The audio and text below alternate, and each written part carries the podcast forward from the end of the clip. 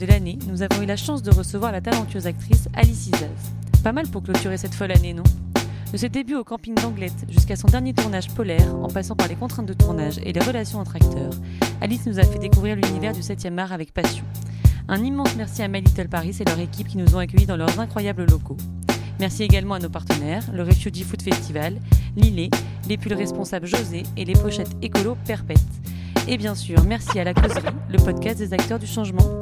Prête pour un shot d'inspi C'est parti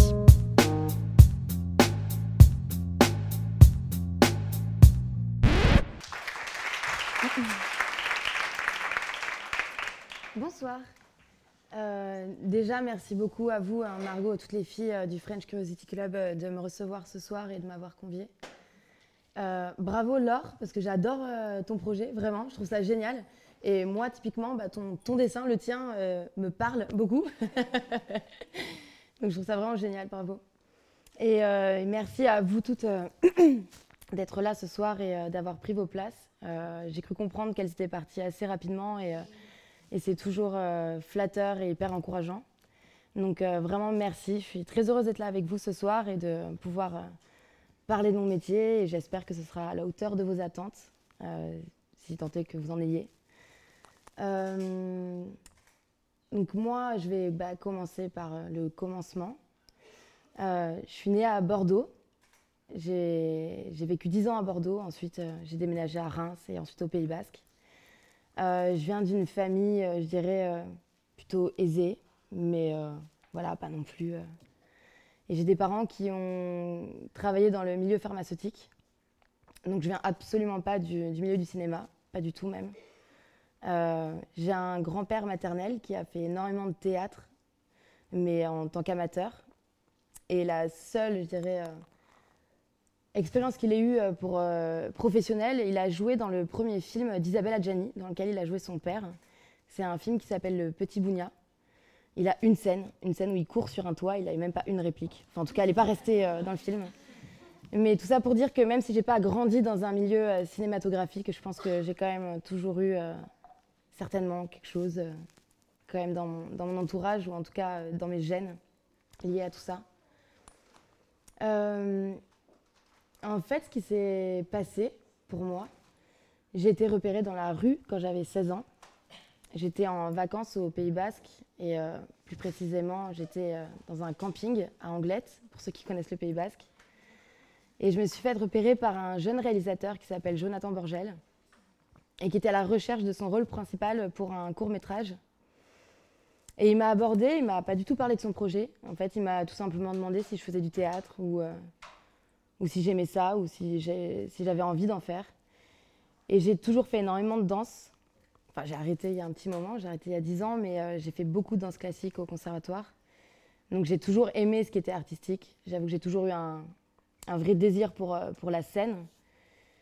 Et du coup, je lui ai répondu très honnêtement, je dis pas du tout, mais pourquoi pas en fait, je connais pas, je connais pas le théâtre. Et il m'a fait passer, pas vraiment des essais, mais on était dans la rue et il m'a dit Ok, bah, joue ça. Je ne saurais même plus vous dire ce que c'était exactement, mais je l'ai fait. Et euh, à l'issue de cet après-midi, il m'a dit Ok, bah, j'ai envie qu'en fait, je cherche mon rôle principal pour, pour mon court-métrage, j'aimerais que ce soit toi. J'avoue que quand euh, j'en ai parlé à mes parents, euh, ils n'ont pas vraiment reçu de la même façon que moi je l'ai reçu, c'est-à-dire que tout de suite ils m'ont dit mais t'es naïve, euh, t'as 16 ans, c'est mignon, mais en fait un mec qui vient te voir dans la rue pour te demander de jouer dans son film, ça n'arrive que dans les films. Et, euh, et en fait ils l'ont rencontré, ils se sont vite aperçus que tout ça était bien réel. Et donc j'ai été amenée, ça c'était au mois de juillet, et donc je suis montée à Paris au mois d'août. J'étais mineure à l'époque, mes parents travaillaient, donc c'est ma sœur qui m'a accompagnée, qui était majeure. Et j'ai tourné pendant une semaine un court métrage dans les rues de Paris, que je connaissais très peu. Et en fait, ce projet-là, ça m'a pas ouvert de porte euh, à proprement parler, parce qu'un court métrage, pour celles qui ne savent pas, c'est c'est plus un essai pour un réalisateur, c'est plus pour montrer son travail, pour ensuite, euh, s'ils veulent développer un long métrage, pour pouvoir euh, débloquer des financements, pour, pour donner confiance à des producteurs, etc. Mais à part peut-être avoir pour vocation d'aller dans des festivals ou peut-être d'être projeté, ça n'arrive plus. Et j'ai l'impression que ça commence à, revenir, d'être projeté au cinéma pendant les bandes annonces parfois, et on projette des petits courts-métrages, et ça, je trouve ça génial. Sinon, concrètement, ça vous montre pas du tout au grand jour, en tout cas au jour des gens de ce milieu-là. Donc moi, ça ne m'a pas ouvert de porte, mais juste ça m'a ouvert une petite porte, je dirais. et je me suis dit, waouh, j'ai adoré faire ça. Et bizarrement, j'ai pas osé le dire. J'ai pas osé le dire à ma famille, j'ai pas osé en parler à mes parents qui, étaient dans le milieu euh, médical. Moi, euh, j'étais en train de passer un bac scientifique. J'étais euh, plutôt destinée à faire une fac de pharmacie ou de médecine. Non pas que ça me faisait vibrer, mais même si ce sont des métiers que j'admire énormément, mais c'était pas, c'était plus, je dirais, par facilité ou par convention, je sais pas. Et ma sœur, je sais pas si vous avez des frères et sœurs, mais même si on s'aime énormément, c'est vrai que quand on est jeune, c'est parfois dur de faire l'éloge de son frère ou de sa sœur euh, face euh, à nos parents. Enfin, il y a toujours une sorte de jalousie qui est omniprésente, même si on s'aime beaucoup. Et ma sœur a dit à ma mère, euh, écoute, j'ai l'impression qu'elle a fait ça toute sa vie, quand on est rentré de ce fameux tournage du court métrage. Et elle m'a dit, je pense qu'elle a vraiment un truc à faire là-dedans. Et il s'est écoulé quelques mois, et moi, c'est vrai que je, même, je crois que je me l'avouais pas vraiment, en fait, d'avoir euh, un désir pour, euh, pour cette voie-là, parce que je me disais, c'est absurde, enfin, c'est pas. C'est réel comme ça. Et, euh, et en fait, j'en ai parlé à mes parents à un moment donné, et tout de suite, ils m'ont dit, bon, bah, très bien, on va se renseigner, on va voir quelles écoles sont, sont possibles, ou on va voir. Et la première école qui s'est proposée à nous, c'est les cours Florent. Je ne sais pas si vous connaissez, mais c'est une école qui a une grande renommée, en tout cas, qui peut-être a perdu un peu de sa noblesse. Je pense que c'est vrai qu'il y a de ça quelques dizaines d'années, je pense que c'était un petit peu plus prestigieux. Maintenant, c'est devenu, euh, j'aime pas ce mot-là, mais plus une usine. Mais quelque part, c'est un peu vrai, même si j'ai trouvé vraiment, moi, mon compte. Et j'ai été aux portes ouvertes de cette école, et je me suis dit, OK, c'est ça que je veux faire. Peut-être pas. Euh, en fait, j'avais aucun objectif en tête. Je me suis pas dit, OK, je veux faire cette école pour ensuite faire du cinéma. J'avais aucun objectif. Toujours est-il que je me suis dit, en tout cas, j'ai envie de passer par cette école. Et euh, pour celles qui peut-être auraient envie de, faire ça, euh, c'est relativement simple d'intégrer cette école. Il suffit juste de faire un stage. Et il y a les stages d'hiver, je crois qu'ils sont un peu plus longs. Je pense que c'est une durée de, mois.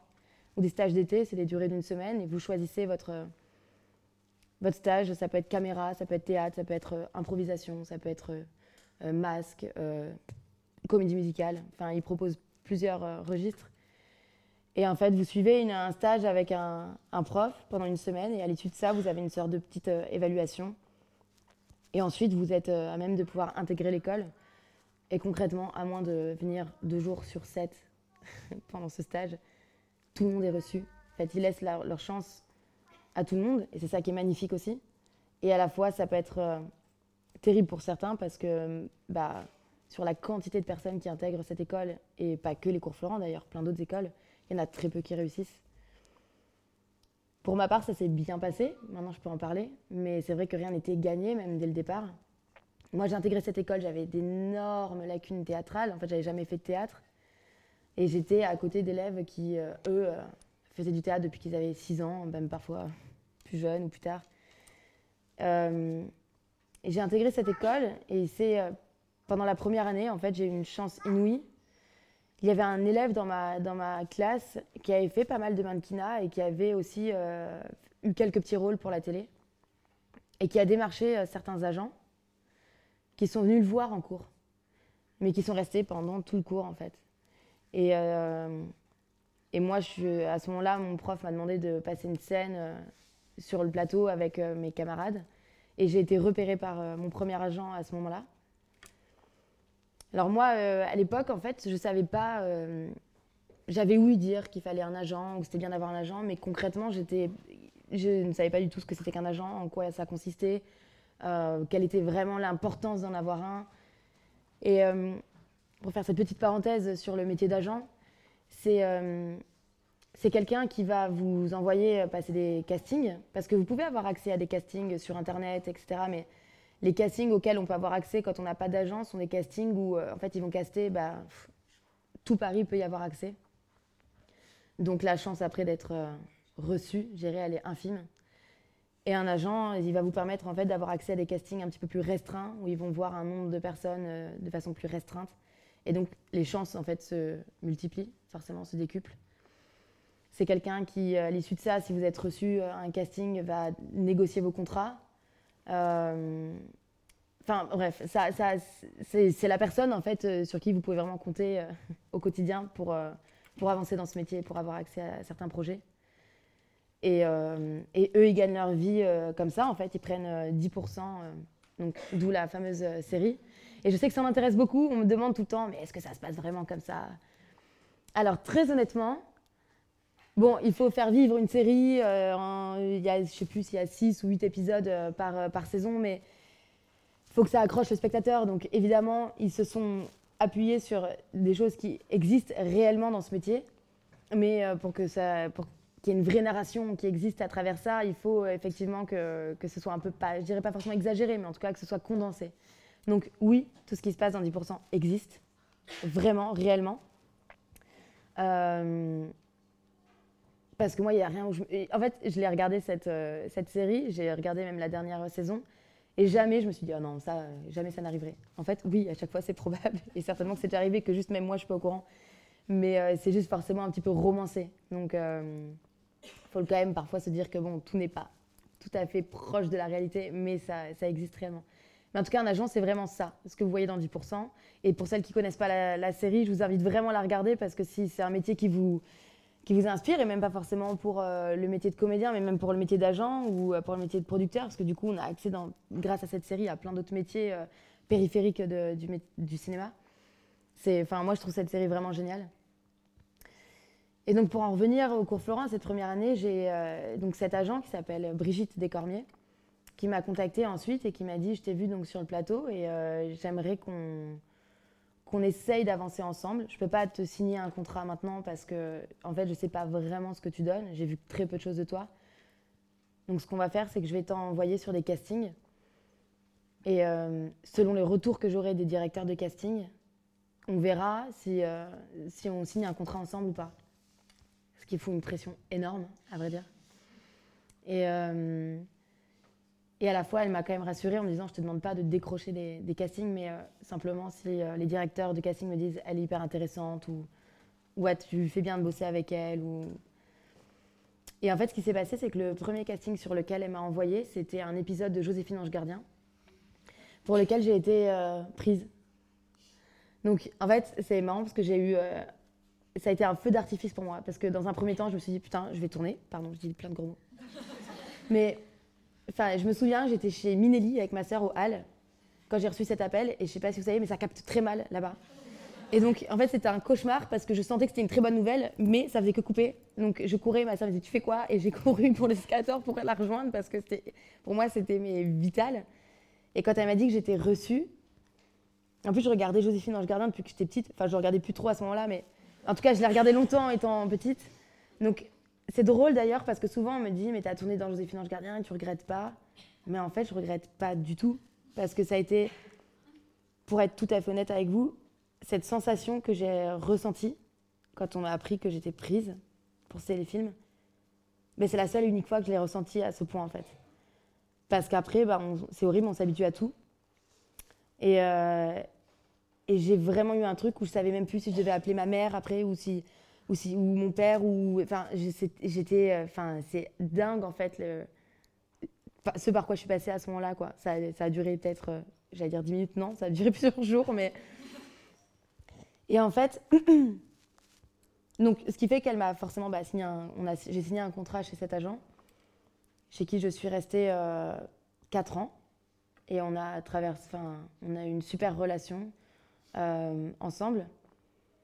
Je reviendrai après là-dessus, mais toujours dit que voilà, j'ai démarré par ce fameux épisode de Joséphine Ange Gardien dans lequel je jouais une violoniste. Et en fait, la télé, c'est, hum, j'en fais plus. J'aimerais euh, avoir l'occasion peut-être de trouver un, bon unitaire euh, ou euh, une bonne série.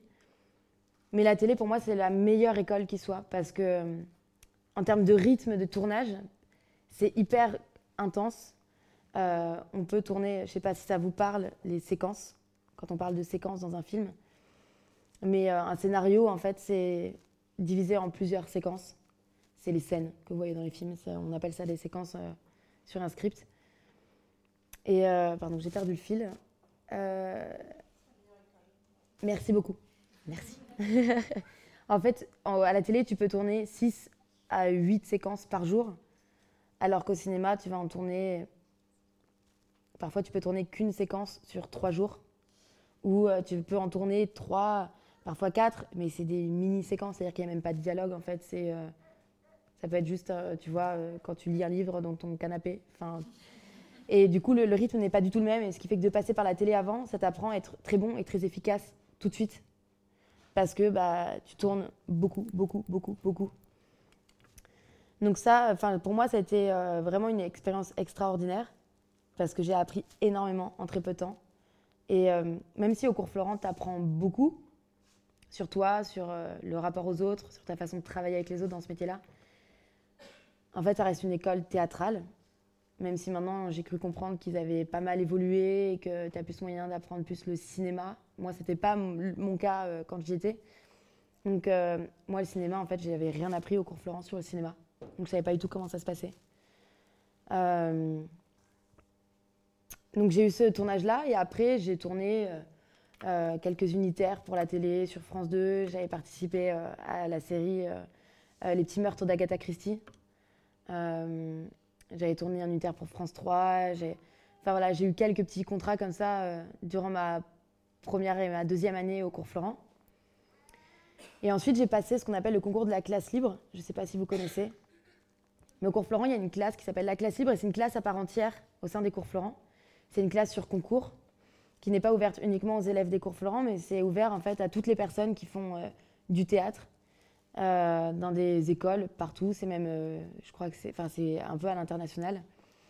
Et grosso modo, il y a entre 2500 et 3000 candidats par an. il y a entre 15 et 20 reçus par an. Donc c'est un concours qui est très difficile. J'irais surtout le premier tour parce qu'ils écrèment énormément au premier tour. Au deuxième tour, en fait, c'est déjà, enfin, il reste quand même du monde, mais beaucoup moins. Euh, et, c'est une classe un peu vue comme l'élite au cours Florence. Et euh, c'est une classe qui t'offre la gratuité des cours. Donc ça, c'est génial par cet aspect-là. Mais c'est aussi que tu, travailles beaucoup plus en fait. Tu as, des journées euh, énormes. tu travailles des, des, grandes pièces de théâtre.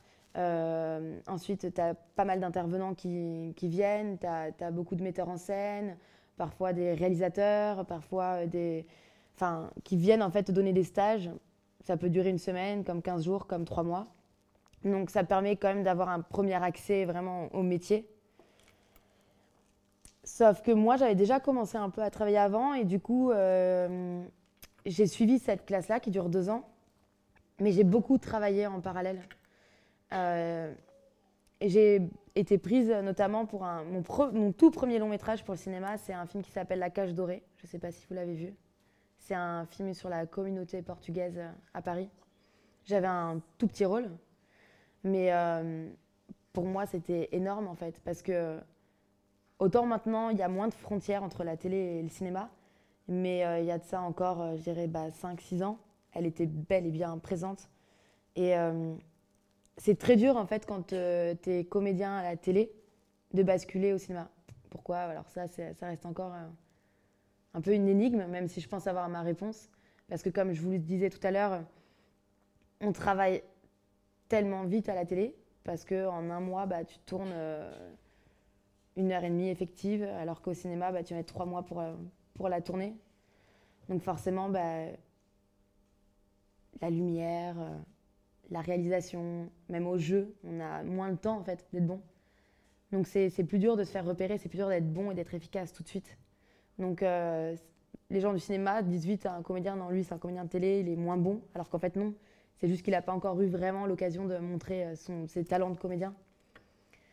Et hum, donc moi, quand j'ai eu accès enfin au cinéma, bah, j'étais hyper heureuse parce que ça faisait peu de temps finalement que je tournais et ça a été assez vite pour moi euh, de passer un petit peu le, ce cap-là. Et très vite, en fait, ça s'est enchaîné quoi. j'ai fait La Cage Dorée, dans la foulée, j'ai été prise pour euh, La crème de la crème de Kim Chapiron. C'était mon tout premier, premier rôle au cinéma. C'est un film qui se passe euh, dans les grandes écoles. C'est euh, trois, trois camarades en fait, qui vont un peu monter un club au sein de. Je ne suis pas censée le dire, mais nous, pour nous, c'était HEC, mais on a eu des soucis avec HEC qui nous ont empêchés de dire que c'est HEC. parce qu'on monte un club où on prostitue des, des nanas. Donc effectivement, c'est pas, pas très éthique, on va dire. Donc ils n'ont pas vraiment voulu qu'on se serve de, de, leur, de nom de leur école. Et, et pour un peu vous raconter, du coup, parce que ça, je sais que ça intéresse aussi pas mal ce truc des castings. Et je pense que pour moi, c'est important de vous raconter celui-là parce que ça a été la première fois, ça a été l'attente la plus longue de ma vie. Mon agent m'appelle et me dit Alice, il y a un casting euh, pour euh, ce film-là de Kim Chapiron, etc. C'était la première fois que j'avais accès à un casting pour un premier rôle au cinéma. Donc euh, j'ai mis vraiment beaucoup d'espoir. De, beaucoup et surtout, j'ai adoré le personnage. Donc j'ai passé un premier casting et je crois qu'on était environ, de ce que me dit Kim, 400 ou 500 filles. Enfin, il a casté vraiment très, très large. Euh, quand on m'a appelé pour me dire tu passes le callback, ce qu'on appelle un callback, c'est euh, une deuxième étape de casting et souvent c'est en présence du réalisateur. La première fois, c'est souvent juste en présence du directeur de casting. On m'a appelé déjà pour me dire tu vas au callback. Donc, généralement, quand tu vas au callback, ça dépend des films, mais tu n'es plus qu'une dizaine ou euh, parfois 15, grand max. Et parfois tu n'es plus que deux ou trois. Donc c'est que déjà tu as tu es allé loin en fait quand même dans le processus, donc tu as encore plus d'espoir, tu es encore plus stressé. Alors tout le monde te dit, bah non, au contraire, c'est génial, t'as vu, t'en es là. Oui, mais c'est horrible parce que autant si on te dit t'es pas pris sur 500 nanas, tu te dis non, mais bon, tu vois, j'ai dû, enfin, j'ai dû louper un truc. Enfin, ça va, t'arrives encore à l'accepter que sur 500, tu vois, t'es pas forcément euh, repéré. Mais sur 10, c'est dur à accepter en fait que, que d'un coup, tu, sais pas, t'es pas marqué plus les esprits que ça. Et, euh, et j'ai eu des, des échos euh, pour ce film-là, parce que ma sœur connaissait la compagne de Kim Chapiron, et euh, qui lui a dit Je crois que ta sœur fait partie des, des dernières filles, qui je crois qu'elle va passer le callback. Quand j'ai passé le callback, elle n'était pas du tout censée dire tout ça, ma sœur, parce qu'elle était censée garder un peu le secret professionnel elle lui a dit écoute, euh, je ne sais pas si vous avez vu le film, mais pour celles qui l'ont pas vu, dans ce film-là, j'ai le rôle d'une lesbienne qui finalement ne l'est pas, mais qui joue le rôle d'une lesbienne tout du long. Et euh, ils ont dit ta sœur est euh, apparemment trop jolie pour le rôle. Alors ça, vous voyez, c'est souvent on se demande bah, comment tu gères le physique dans ton métier. Est-ce que c'est important d'être jolie? Est-ce que eh ben moi je pensais en fait que ça pouvait être parfois un atout et euh, en fait, tu t'avères que bah, ça peut être clairement un handicap.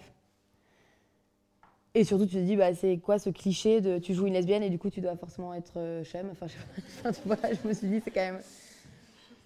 Donc, euh, et là, je me suis dit, putain, quoi, si j'avais su, je sais pas, je me serais peut-être grimée, j'aurais fait quelque chose. Enfin, et je, trouvais, ça dingue parce qu'on me disait, il adore, mais elle est trop jolie pour le rôle. Les producteurs disent qu'elle est trop jolie pour le rôle et je trouvais ça fou, même de me dire, putain, aux États-Unis, ils sont capables de, prendre un mec et de lui demander de prendre 40 kilos. Et en France, bah, ils sont même pas capables de se dire, peut-être qu'on peut faire quelque chose qui, si vraiment ils veulent m'amocher, de, la rendre peut-être moins jolie. Et en fait, elle lui a dit, mais euh, je crois qu'il l'aime vraiment beaucoup, il aimerait lui trouver un autre rôle dans son film. Donc, dis rien à ta sœur pour l'instant, il est en train d'y réfléchir, il y a d'autres rôles.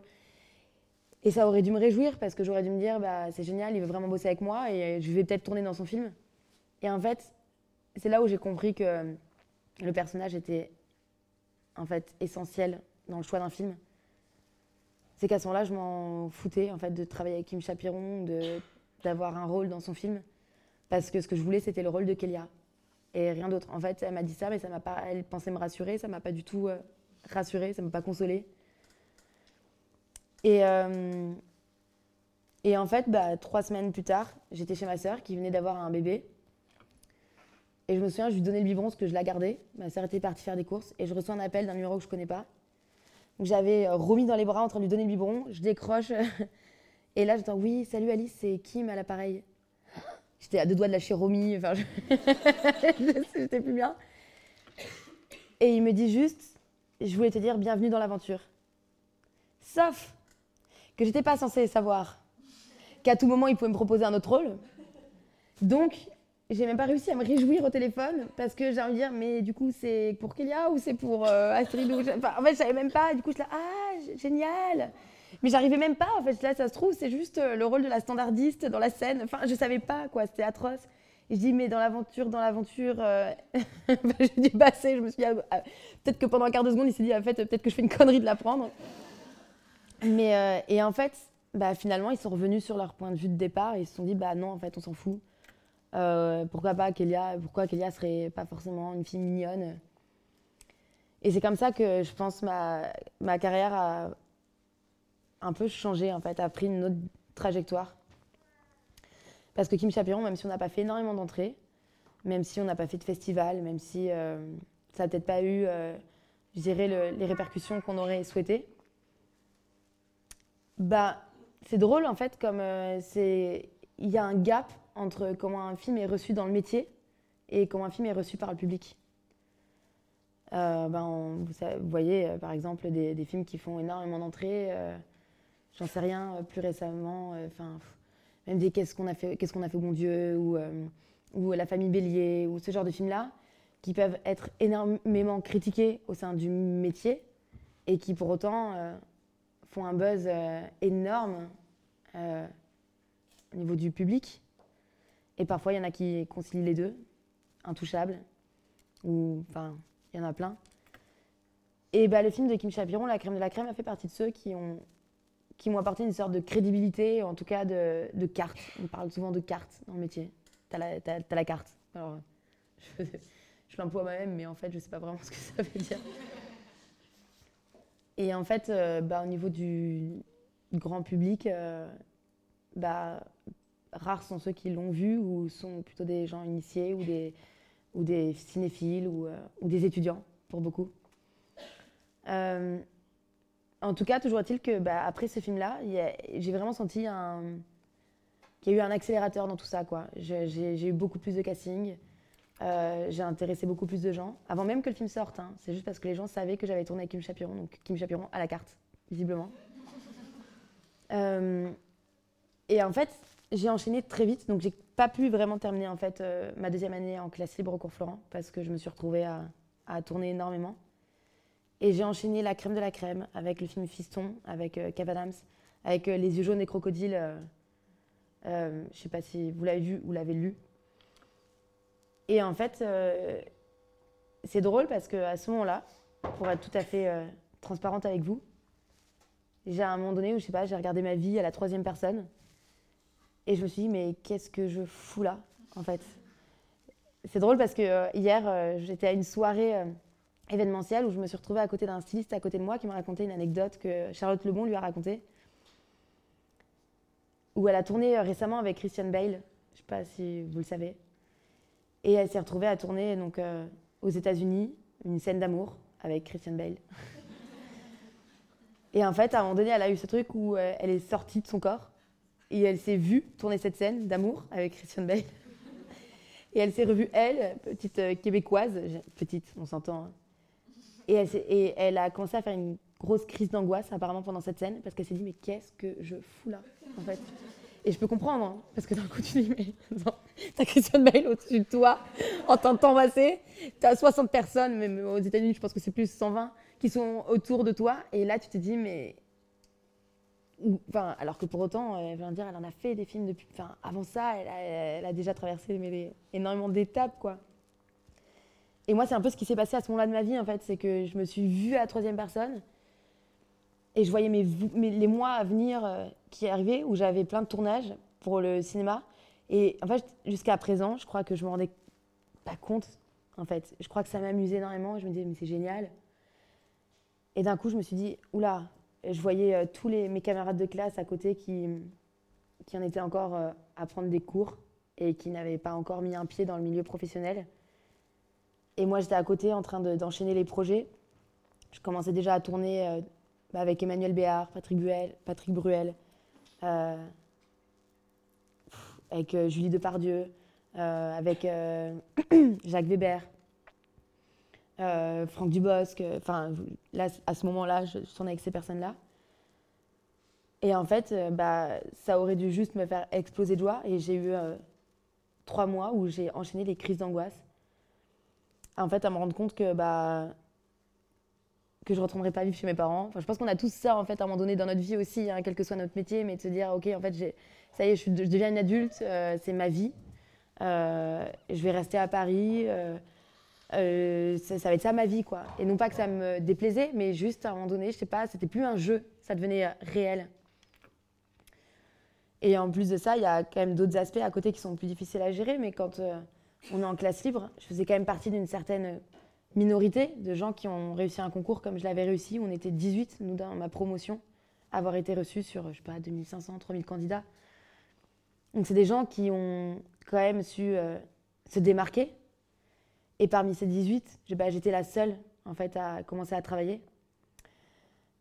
Et il y a quelque chose où en fait tu te sens un peu illégitime, ou tu te sens obligé de t'excuser à chaque fois, ou de te justifier, ou de dire que bah oui, par chance, bah, en fait, j'ai fait cette rencontre à ce moment-là, et de et oui, oui, oui j'avoue, j'ai eu de la chance, et en fait, tu te rends compte que tu fais que dire que tu as eu de la chance. Et maintenant, j'arrive beaucoup plus à assumer que bah oui, j'ai eu énormément de chance, mais aussi bah j'ai bossé pour, et, euh, et j'ai passé les castings comme tout le monde, et bah je les ai décrochés. Donc à un moment donné, j'ai aussi peut-être eu le talent pour. Et je pense qu'il y a vraiment la chance, le talent et le travail. La chance, le travail et le talent, peut-être, je sais pas. Enfin, on le met dans l'ordre qu'on veut, mais. Euh, et ça, en fait, j'ai mis du temps à l'accepter j'ai mis du temps à l'assumer. Et c'est aussi à force d'être au contact de certains comédiens qui te rassurent, en fait, et qui te disent on est aussi passé par là, et euh, il y a un moment donné, il faut, faut l'accepter. Tu fais partie d'une d'une minorité, tu es peut-être béni des dieux, ou on ne sait pas, mais.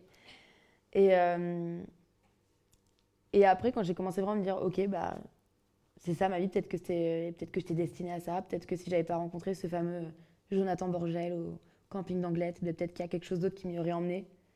Et j'aime croire en fait au, destin.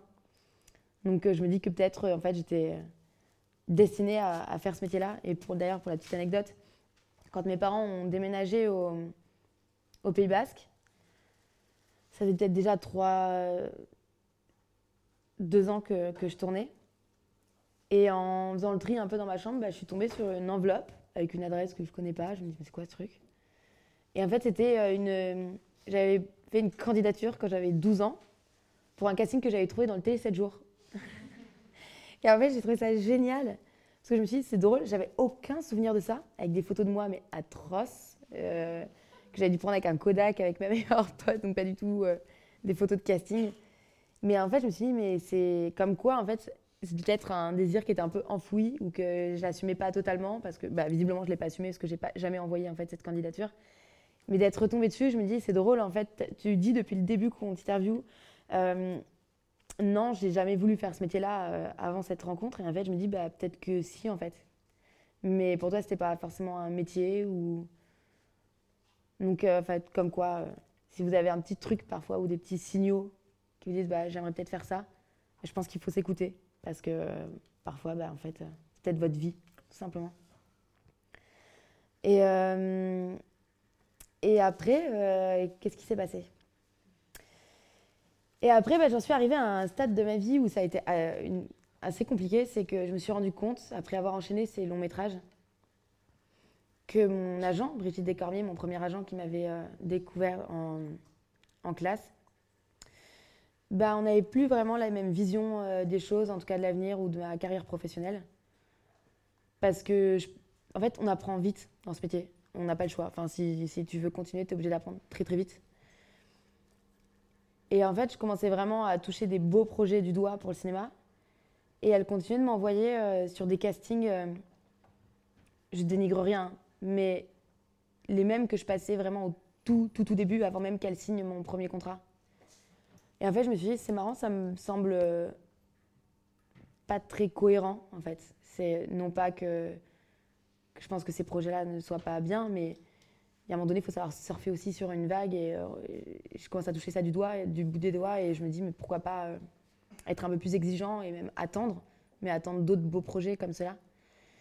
Et j'ai commencé un peu à tiquer, à me dire, c'est marrant, j'ai l'impression que, ouais, que ça se passe plus très bien. Et euh, dans ce métier-là, en plus, on est souvent démarché par d'autres agents. On nous drague, comme on dit dans le métier.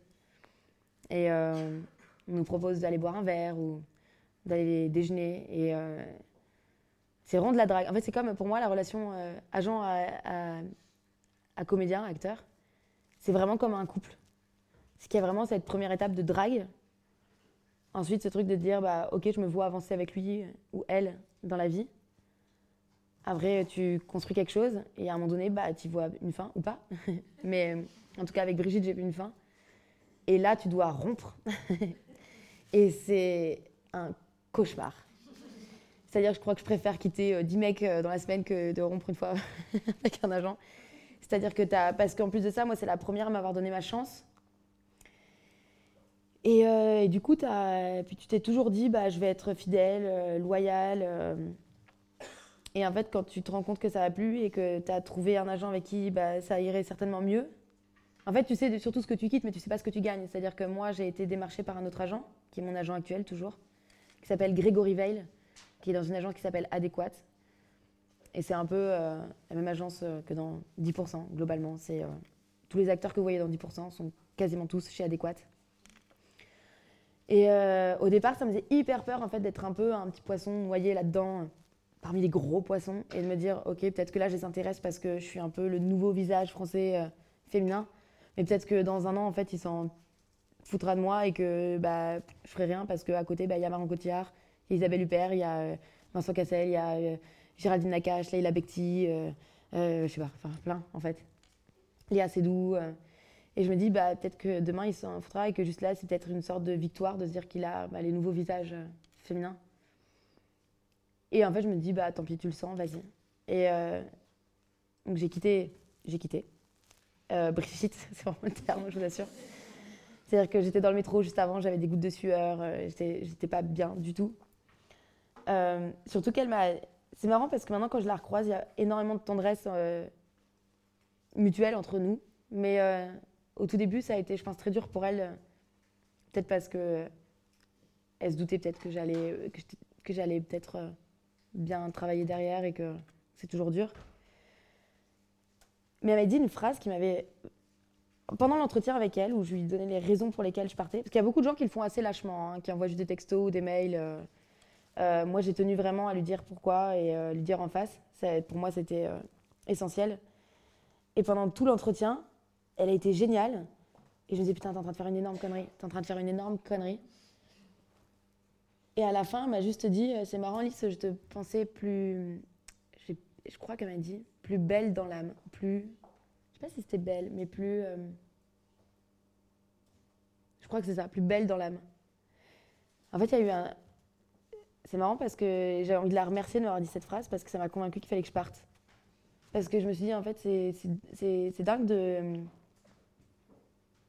dire quelque chose. Enfin, si demain tu quittes euh, ton entreprise euh, pour une autre, parce que tu j'en sais rien, tu as une meilleure promotion, j'en sais rien, ou parce que d'un coup c'est plus intéressant, même juste professionnellement parlant, bah, même si c'est embêtant pour, un, pour, un, pour quelqu'un de perdre un bon élément, bah, pas, il va pas jouer sur ta valeur personnelle, en fait, sur ce es, sur ton côté humain.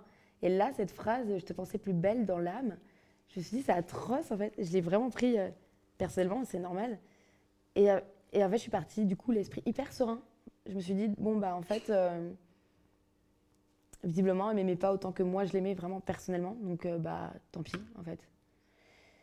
Et je peux vous dire maintenant, avec 5 ans qui sont écoulés depuis cette histoire-là, que j'ai bien fait. Parce que euh, grâce à Grégory, mon nouvel agent, euh, ben, j'ai eu accès à des films incroyables. Euh, j'ai eu l'occasion de donner la réplique à des pointures du cinéma français.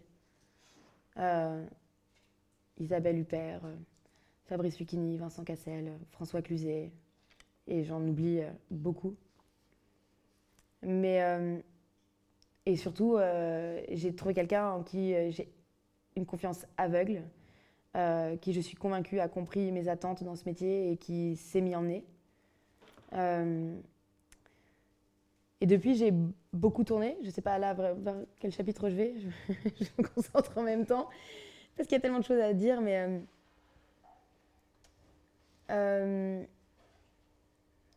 comment vous expliquer Il y a plusieurs points là que j'aimerais. En fait, après, je sais qu'on a aussi un question-réponse de 15 minutes et du coup, s'il y a des points sur lesquels j'ai pas, je me suis pas axée qui vous intéressent ou des réponses auxquelles je réponds pas là, moi toute seule, parce que c'est pas évident quand il n'y a pas d'échange, euh, n'hésitez vraiment pas à me les poser après. Mais je sais que ce qui intéresse pas mal de gens, généralement, quand je suis amenée à, parler, c'est on parle souvent du côté paillettes, etc., du métier.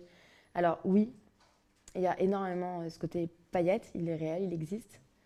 hier, j'étais à un dîner événementiel organisé par Babette Dian, euh, c'était pour son association, son association qu'elle a créée euh, pour, euh, pour l'éducation pour les enfants au Rwanda. Et, et c'est drôle parce que en fait, ce genre de dîner, il y a des marques en fait qui, qui prennent des tables, donc qui les payent et c'est reversé tout ça à l'association bien sûr, et qui invitent à leur table des, célébrités de tout genre. Hein. Il y, a eu beaucoup de, de comédiens, mais il y a aussi des stylistes, il y a énormément de mannequins. Euh, enfin des gens euh, influents, je dirais.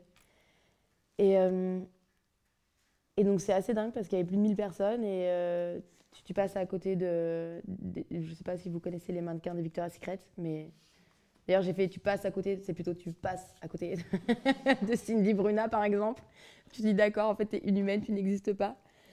Et, et des, d'acteurs incroyables, enfin c'est, tout un monde où d'un coup tu te retrouves dans une salle qui doit faire quatre fois la taille de celle-ci, à côté d'énormes stars, pour le, vraiment, pour le, employer ce terme. Et, euh, et en fait, c'est assez drôle parce que tu te dis, il y a un côté un peu, suis enregistrée donc c'est compliqué, mais un peu quand même hypocrite en fait, où tu te dis, on va pas se mentir, quelque part, ces gens-là acceptent ces invitations par ces grandes marques parce que d'un coup, euh, bah, tu es invité à table Fendi, euh, bah, c'est chic. Et tu te dis, potentiellement après, ça peut m'emmener vers un contrat publicitaire, où tu es invité par euh, Dior ou Chanel ou c'est en fait c'est flatteur. Tu te dis ces marques là euh, t'approches c'est qu'il y a 12 personnes à la table donc euh, tu fais partie des 12 auxquelles ils ont pensé et en même temps tout le monde est un peu là aussi pour se montrer et c'est normal c'est un métier aussi où il faut parfois se montrer et en même temps tu dis c'est pour une super belle cause et tu dis mais est-ce que tout le monde est vraiment au courant de la cause pour laquelle on, est présent ce soir? Et, et en fait c'est assez déroutant c'est que tu viens euh, tu es habillé par des marques, on te prend en photo, on te demande en quoi tu es habillé pour faire la promotion de certaines marques. Et tu dis, bah, je suis habillée en Anouchka. Et ton sac, c'est quoi? Bah, C'est euh, Roger Vivier. Et tes chaussures, bah, c'est Roger Vivier aussi. Et après, euh, tes copines te disent, eh, mais c'est à toi Non, mais les as prêtées. Tu les rends demain Oui, oui, parce que oui. Parfois, tu... on te les offre parce que c'est... ça fait partie aussi du métier. C'est tous ces aspects hyper cool, en fait. C'est que, oui, tu reçois plein de cadeaux tout le temps que tu fais profiter énormément aussi. Euh, donc tu fais profiter tes proches, beaucoup. Euh, parfois, je, même, je donne des trucs, après je me dis, hm, j'aurais peut-être dû garder pour moi. je rigole, mais euh, ça m'est vraiment arrivé. Mais, Donc oui, il y a plein d'aspects, en fait, où tu te dis, c'est dingue, c'est que des bonus, plus bonus, plus bonus, quoi. En fait, tu, tu vis des choses vraiment extraordinaires. Et j'appuie sur ce mot-là, c'est extraordinaire. Et tu fais des rencontres dingues, en fait. Hier, j'étais à côté du styliste de la marque Ami.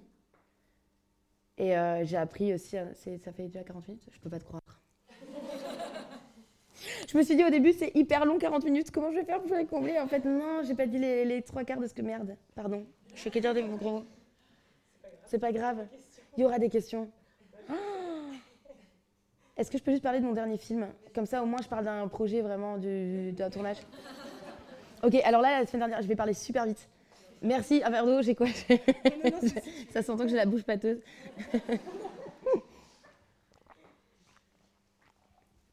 Ok, donc plus pour vous parler d'un projet, juste d'un tournage de film. Là, euh, je suis rentrée la semaine dernière et je viens de faire un film qui a duré dix semaines. C'est un film qui se passe pendant la guerre de sécession aux États-Unis. Et c'est l'histoire euh, d'une famille française bourgeoise qui vit à la Nouvelle-Orléans. Et euh, qui comprennent qu'avec l'arrivée des nordistes, euh, il, faut qu'ils rentrent rapidement en Europe. Et ils font appel à un passeur pour les emmener prendre, choper un bateau en fait, pour qu'ils puissent rentrer en Europe. Et donc, en fait, c'est toute leur épopée un peu sur les routes et qui va pas vraiment se passer comme, comme prévu. Donc, il va leur arriver pas mal de, choses assez dramatiques et même c'est un peu un film de genre. Donc, à la fin, il y a beaucoup d'action. C'est un film très, très, très beau mais euh, qui finit un peu mal. Ou bien, enfin bien, mais qui passe par du mal, on va dire. Et, euh, et en fait, ça c'est un peu un film hollywoodien avec un budget de, de film euh, d'auteur. Alors qu'en fait, c'est un film d'auteur qui, aurait dû bénéficier d'un budget hollywoodien, pour vous donner un petit exemple. On a eu des conditions en fait d'hébergement, parce qu'on se dit souvent, tu fais du cinéma, tu dois avoir que des hôtels 5 étoiles, tu dois. Alors ça arrive, je ne vais pas vous mentir, ça arrive souvent. Mais bizarrement, pas sur les tournages, en fait. Souvent, sur les tournages, il y a des petites économies, il y a des petits budgets. Et euh, heureusement, bah, ils mettent le budget dans les décors, dans, dans bah, les, cachets des uns et des autres. Si vous avez plus de questions d'ailleurs là-dessus, n'hésitez pas à, me poser des questions. Mais euh, du coup, euh, bah, souvent, c'est les logements, etc., qui pâtissent un petit peu de, de tout ça.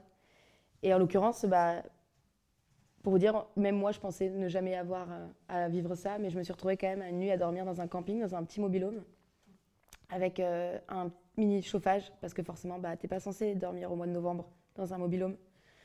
Euh, il a fait 7 degrés pendant la nuit dans tous nos, dans nos mobilhomes. Alors, je ne sais pas si vous avez déjà dormi par 7 degrés, mais moi, la première pensée que j'ai eue, c'est horrible à dire, mais c'est à tous ces SDF qui dorment par bien pire. Et en fait, je n'ai pas réussi à dormir. C'est bien simple, j'ai mis des couches et des couches et des couches et j'ai fini par dormir avec ma doudoune, quand même. Alors que le lendemain, on tournait d'extérieur dans le froid toute la journée. Et euh, bon, évidemment, ils nous ont pas laissé une nuit de plus dans cet endroit, parce que même eux n'avaient pas prévu qu'il fasse aussi froid. Mais c'est pour vous dire qu'en fait, c'est pas toujours que des paillettes. c'est, ça arrive aussi de passer par là. Et, euh, et en fait, même si après on a eu chaud, en fait, ce qui est génial d'avoir fait ce tournage, c'est qu'après on avait des exigences qui étaient plus que j'ai, je veux juste avoir chaud, enfin, je veux juste avoir chaud en fait. Tu t'en fous du reste. Non, mais tu peux avoir juste un futon, ça me va, tu vois. Même on peut partager une salle de bain 10, c'est ok aussi. Juste, je veux avoir chaud, quoi. Et en fait, c'est génial parce que ça te fait un petit peu redescendre aussi. Et, euh, et ce tournage-là été assez euh, dingue parce que euh, on a fini par tourner au Canada et on a tourné par moins 37. Voilà. Donc, en fait, je crois que j'ai tout vécu sur ce film, sauf peut-être le luxe. mais je ne sais pas si vous avez déjà voyagé dans un endroit où il a fait moins 37. Mais euh, déjà, quand tu. Je vois quelqu'un qui dit oui. Quand tu peux t'habiller comme tu veux par moins 37, je pense que c'est dur. Alors imaginez-vous quand en plus de ça, bah, tu tournes en, tenue d'époque. Donc que tu as un corset, du coup tu peux pas cacher quatre damarres en dessous. Euh, et que tu n'as pas de gants, pas de bonnet, et que tu as les cheveux tirés, et donc, euh, tu as les oreilles euh, à l'air. Euh, en fait, c'est, ce que je dis depuis le début, c'est indescriptible. C'est, après, on me dit, ouais, mais je suis sûre qu'entre moins 15 et moins 37, tu fais même plus la différence. Alors en fait, je t'explique, c'est mignon. On va, on va retourner ensemble là-bas, on va voir si je fais pas la différence. Parce qu'en fait, si tu l'as fait, mais par des petits détails. Par exemple, tu vois, juste tu fais ça, et ben en fait, tu as mal à la main pendant un quart d'heure. Tellement, c'est, oui, tu fais plus trop la différence, mais en fait, tu vas ouvrir une poignée, enfin, tu vas ouvrir une porte, et la poignée, pour peu qu'elle soit en métal, bah, tu as mal à la main, sans déconner, pendant plusieurs longues minutes. Mal, comme si tu avais euh, un bleu, mais énorme, quoi.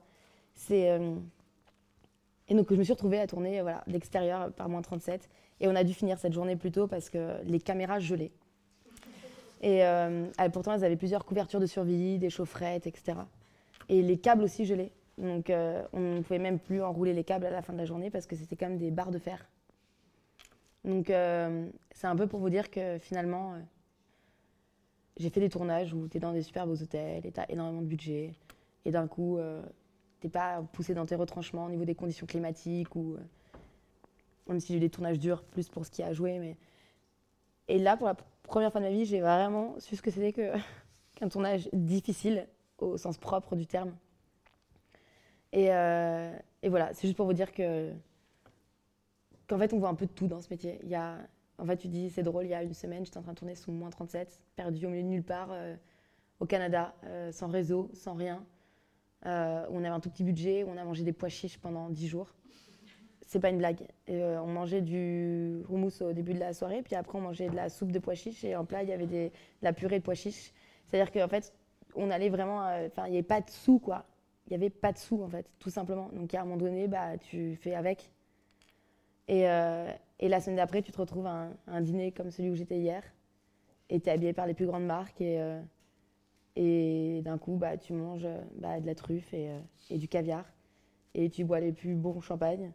Et enfin, en fait, c'est dingue. Le, l'arc-en-ciel en fait qu'il y a euh, dans ce métier. C'est euh, et c'est ça que les, les gens peut-être n'ont pas notion de ça en fait, c'est qu'il n'y a pas que, que, que les paillettes et il y a beaucoup d'autres aspects. Et en fait, il aurait fallu que ça dure une heure et demie pour que je puisse d'autres choses. Mais si vous voulez, on passe aux questions-réponses. Oui.